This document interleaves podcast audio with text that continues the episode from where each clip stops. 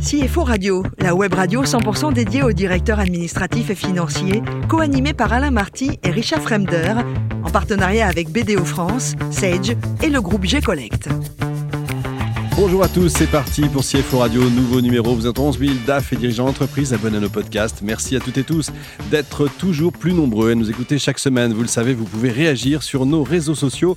Par exemple, notre compte X CFO Radio-du-bas TV. À mes côtés aujourd'hui pour co-animer cette émission, Laurent Lamoureux, associé de BDO France, cinquième réseau mondial d'audit et de conseil. Et Yann Alossery, responsable grand compte chez G-Collect. Bonjour messieurs.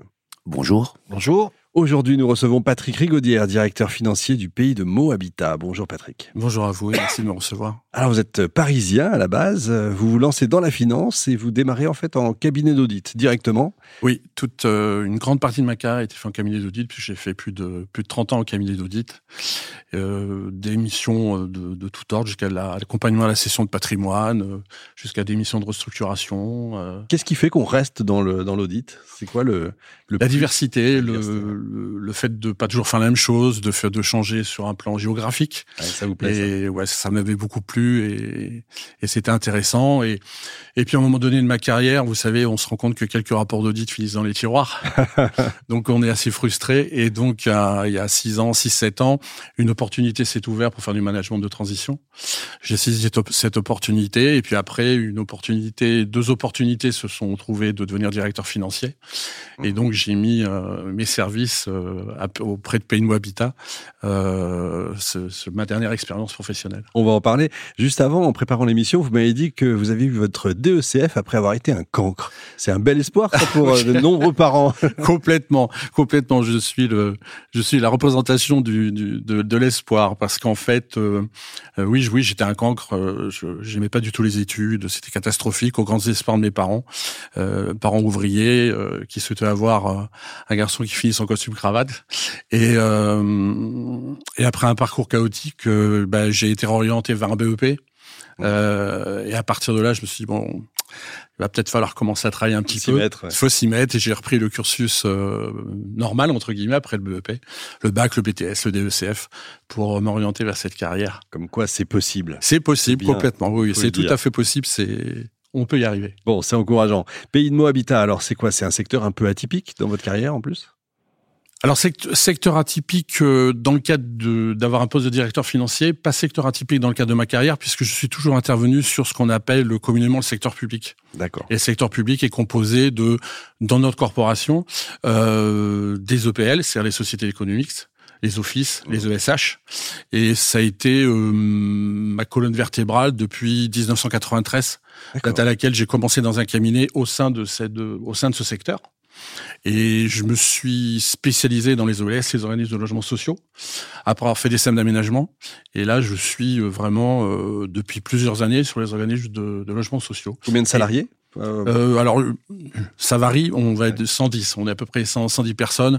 Euh, mais ces organismes de logements sociaux, généralement, il y a beaucoup d'effectifs parce que c'est en fonction de la de la politique de proximité que vous mettez en œuvre. Mmh. Et nous, on a 30 gardiens. C'est ça. Voilà, c'est ce que je vous avais indiqué. Donc, on est voilà, euh, on est 80, 75, 80 salariés au siège. Euh, de, de, de, tout métier, de la direction du développement, direction de la proximité, direction juridique, RH, direction financière, enfin le, le panel de, de toute PME puisque une nouvelle fois, on, on brasse euh, beaucoup de fonds, mais nous sommes, nous restons une PME. Je, je, je le disais souvent à mon directeur général, et il me reprenait. Euh, vous, vous, savez, à mon niveau, une, une, un directeur financier ne reste qu'un modeste comptable, euh, parce qu'on est vraiment dans le dans le domaine de l'artisanal. En tout par cas, c'est rapport bien. à par rapport à toutes ces sociétés CAC 40 et autres. Ouais, effectivement, c'est bien de savoir en tout cas qu'il y a à nouveau des des gardiens d'immeubles. Oui, oui, oui, oui, oui. C'est c'est c'est en fonction de la de la politique que que que qu'impulse l'élu. Ouais puisque je vous rappelle que notre euh, une société d'économie c'était une société euh, de, enfin privée oui. mais détenue euh, font, majoritairement par des collectivités euh, territoriales. Exact. Allez, Laurent. Euh, Patrick, lorsqu'on est directeur financier dans le domaine des logements sociaux, je suppose que on peut pas traiter les encaissements, les impayés de la même façon qu'avec du B2C ou B2B traditionnel. Est-ce qu'il faut une sensibilité particulière? Est-ce qu'il faut prendre plus de gants Est-ce qu'on oui. il faut se faire aider Comment ça se passe? Oui, alors il faut une sensibilité pa particulière et, il y a même un service qui est dédié qui est dédiée aux, aux impayés, qui s'appelle la direction de la relation clientèle, où nous sommes, cette direction est constamment en relation avec les, les locataires qui rencontrent des difficultés. Euh, il faut savoir qu'il y a des organismes qui permettent d'aider les, les, locataires en, en, difficulté, donc on les met en contact. On a des assistantes sociales qui les rencontrent, où il y a un accompagnement très très particulier auprès des, des locataires qui sont en difficulté. Et compte tenu de la conjoncture économique, euh, c'est vraiment un, un, élément très très important. Euh, sur les encaissements, euh, oui, les encaissements sont traités au sein de la direction financière. Là, c'est un c'est un domaine totalement à part.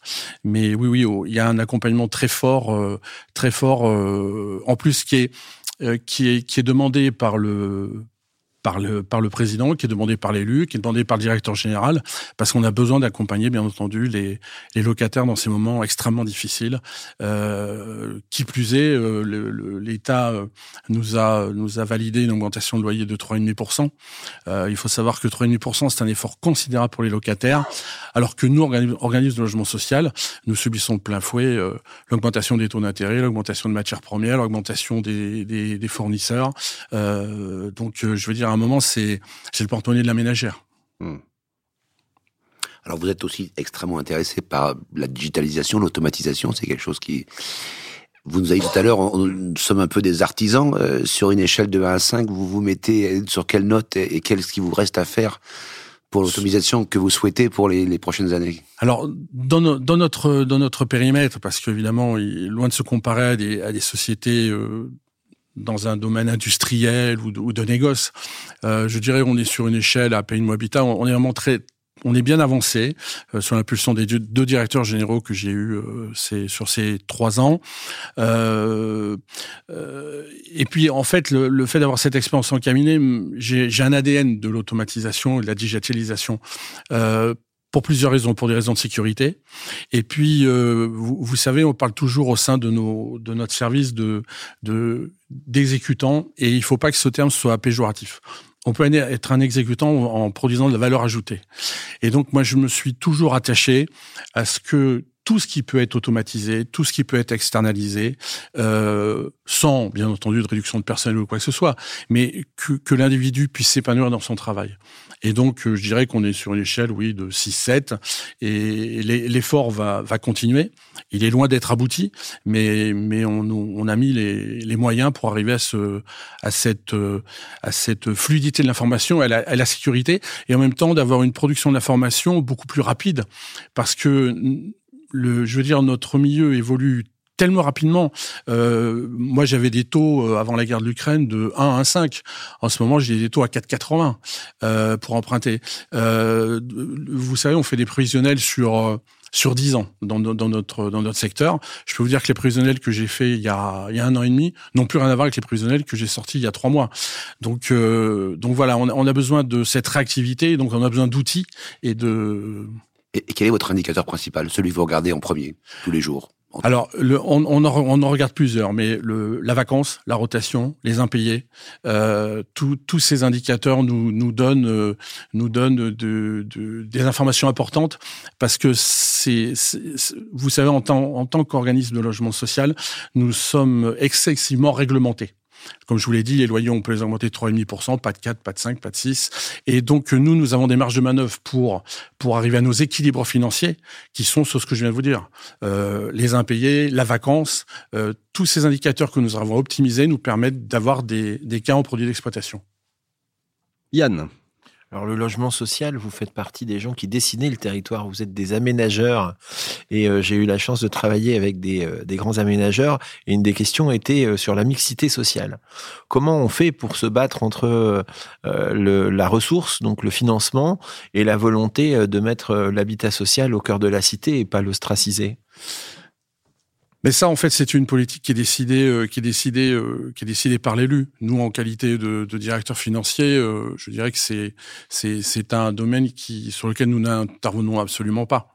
Maintenant, nous avons au sein de Pays Habitat beaucoup de logements conventionnés, beaucoup de logements avec des limitations qui sont limités par des plafonds de ressources.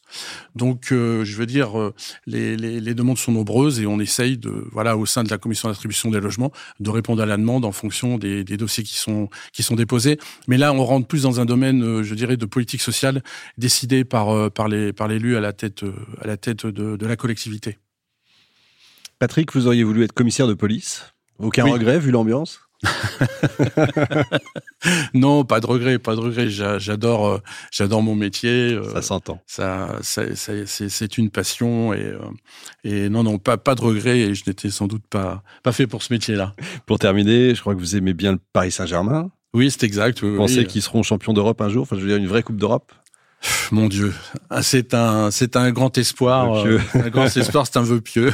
Effectivement, je comprends. En tout cas, bon courage. Merci beaucoup, Patrick. Merci également à vous, Laurent et Yann. Fin de ce numéro de CFO Radio. Retrouvez toute notre actualité sur nos comptes X et LinkedIn. On se donne rendez-vous mercredi prochain à 14h précise pour accueillir un nouvel invité.